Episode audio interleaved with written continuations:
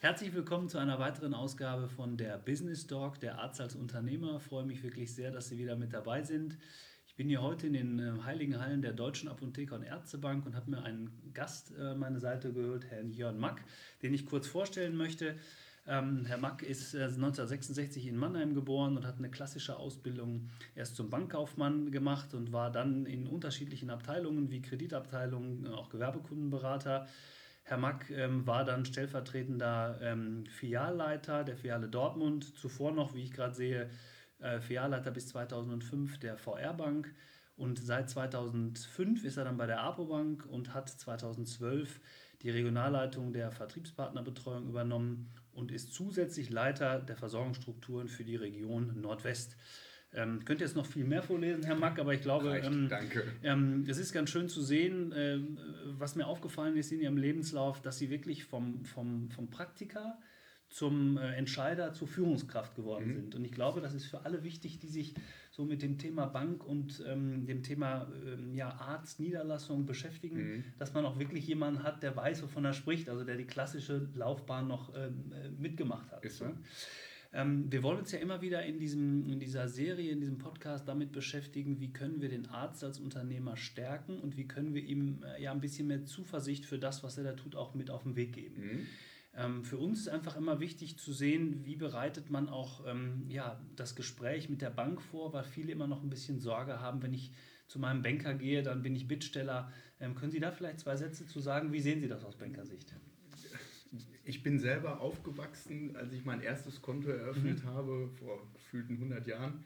Ähm, das war so dieses Thema als, als Bittsteller. Das hat sich natürlich gänzlich geändert. Mhm. Ähm, wir sehen uns hier als kompletter Partner. Ähm, heißt, wenn, wenn jemand zu uns kommt als Arzt mit seinem Wirtschaftsberater und uns sein Vorhaben schildert, mhm. dann sehen wir uns als, als gleichwertiger Partner. Natürlich ist es klar, es geht hier um Geld man möchte seine Finanzierung platzieren. Ähm, wir möchten aber gerne mit dem, mit dem Arzt, der ja auch Unternehmer dann wird, mhm. als Selbstständiger, äh, möchten wir mit ihm über seine, über seine Philosophie, über seine Visionen sprechen. Mhm. Ähm, das möchten wir gerne verstehen und wir sind auch an der Stelle, wenn man uns lässt, gerne bereit, unsere Erfahrungen, die wir haben, mhm. kommen wir glaube ich später noch genau. mal dazu, ja. Ähm, die mit einfließen zu lassen. Ähm, das ist sehr schön, weil ich glaube, gerade als Standesbank, also als die Bank, die sich in Deutschland wirklich hauptsächlich mit dem Thema Arzt, Medizin und alles, was damit zu tun hat, beschäftigt, ähm, glaube ich, macht das sehr viel Sinn, also auch die praktische Seite für den Arzt mit, in, mit ins Boot zu nehmen ja. und zu wissen, wovon spricht man denn da. Jetzt werden wir in unserer Beratungstätigkeit immer sehr häufig gefragt bei der Finanzierung der Praxis, wie finanziere ich denn eine Praxis? Und vor dem Hintergrund der Frage, gibt es die Praxisfinanzierung mhm. oder wie würden Sie das sehen? Gibt es das Auto. Also aus meiner Sicht gibt es das nicht. Mhm. Eine, eine Praxisfinanzierung ist sehr individuell. Ähm, na, natürlich reden wir dann über, über, wir reden über Laufzeiten, wir reden über Zinssätze, aber das ist alles nachgelagert. Mhm. Im ersten Moment möchten wir mit dem Arzt nach der Vision ähm, darüber sprechen, was hat er sonst noch vor? Möchte er vielleicht noch eine Immobilie irgendwann erwerben? Mhm. Ähm, was ist mit den Kindern? Oder wie ist das überhaupt mit der Familie? Das sind alles Themen, wo ich sage, Sie kriegen bei uns keine Schublade auf und da ist eine Finanzierung bei mhm. raus, kommt okay. dabei raus, sondern man unterhält sich und baut die Finanzierung so auf, wie der Arzt sie dann am Ende des Tages haben ja. möchte. Ich glaube, das ist wirklich ganz entscheidend. Das ist schon mal ein super Tipp und auch ein toller Hinweis, dass man eben sagen kann, es gibt eigentlich nicht die Finanzierung ja. der Praxis, wie es nicht das Auto gibt, ja. sondern es gibt eben nur die individuelle Finanzierung für den, für den Arzt als, als, als ähm, ja, praktischen Tipp sozusagen. Genau, ne? genau. Ähm, jetzt haben Sie gesagt, Laufzeiten ähm, sind vielleicht entscheidend. Wie lange finanziert man eine Arztpraxis? Gibt es da eine, eine, eine Vorgabe?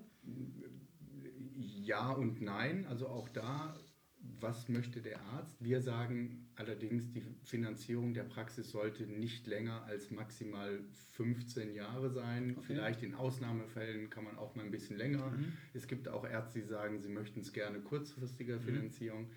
Ähm, wichtig an der Stelle ist, dass man auch das Thema äh, Zinsen, Steuern, dass man das auch mit reinnimmt. Da okay. Äh, reden wir gerne immer mit den Wirtschaftsberatern, aber auch mit Steuerberatern. Mhm. Die sind an der Stelle für uns auch ganz wichtig, wichtige Partner. Mhm. Ähm, und jetzt komme ich wieder zu der ersten Frage zurück. Es gibt keine Standardfinanzierung mhm. bei Existenzgründungen, sondern alles ist wirklich sehr individuell. Das heißt aber auch, und das ist auch, glaube ich, ein guter Hinweis, das hört sich ja so ein bisschen so an, als wenn die Bank tatsächlich oder Sie als Bank auch ähm, so ein bisschen eine Steuerungsfunktion hat. Also zu sagen, wir holen auch den Berater, also den Wirtschaftsberater, den Steuerberater mit ins Boot, weil gerade auch steuerliche Themen natürlich bei einer Finanzierung immer wieder eine Rolle spielen. Also Sie haben gerade gesagt, 15 Jahre, das hängt ja auch in gewisser Art und Weise damit zusammen, wie, wie schnell oder wie setze ich eine Praxis steuerlich an, wie sehe ich das aus der, der wirtschaftlichen Sicht und diese ja. Aspekte berücksichtigen Sie also auch? Die berücksichtigen wir, aber die beraten wir nicht, mhm. ähm, weil da sagen wir, da Schuster, bleib bitte bei deinen Leisten. Klar. Wir können das Thema mhm. Finanzierung. Ähm, jemand anders kann das Thema Wirtschaftsberatung. Der dritte sagt, ich habe das rechtliche Thema. Der vierte sagt, ich habe das steuerliche Thema. Mhm. Und am Ende des Tages sitzen wir dann gerne mit allen Partnern zusammen an einem Tisch. Ja. Ähm, da merken wir immer mal wieder, dass der Arzt sich vielleicht überfordert fühlt, aber das ist genauso, als wenn wir zum Arzt gehen. Mhm. Irgendwann kriegen wir eine Meinung und ja. ich kann sie, ich glaube sie dann. Mhm. Ähm, aber wir möchten immer wirklich diese Partner mit dazu nehmen, weil das ist ganz wichtig, dass die Finanzierung dann auf die Person passt.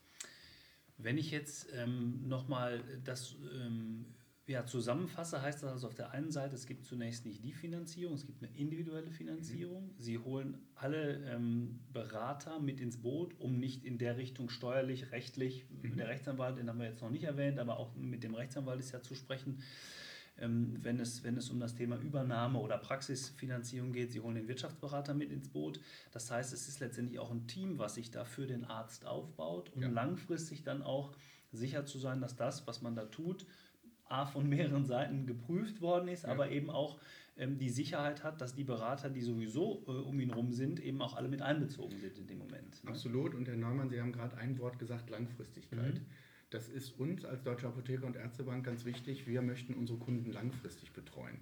Es geht eben nicht nur darum zu sagen, jetzt schnell mal eine Finanzierung, sondern es geht wirklich um, und ich wiederhole mich da, um Visionen. Was möchte der Arzt machen? Was passiert nach der Existenzgründung? Mhm. Und äh, da ist unser Ziel wirklich unsere Kunden vielleicht schon in der Anstellung, in der Niederlassung, aber vielleicht sogar so weit, dass wir zusammenarbeiten, bis die Praxis wieder veräußert wird, weil der Arzt dann in das mhm. Rentenalter kommt. Mhm. Und das ist unsere Philosophie.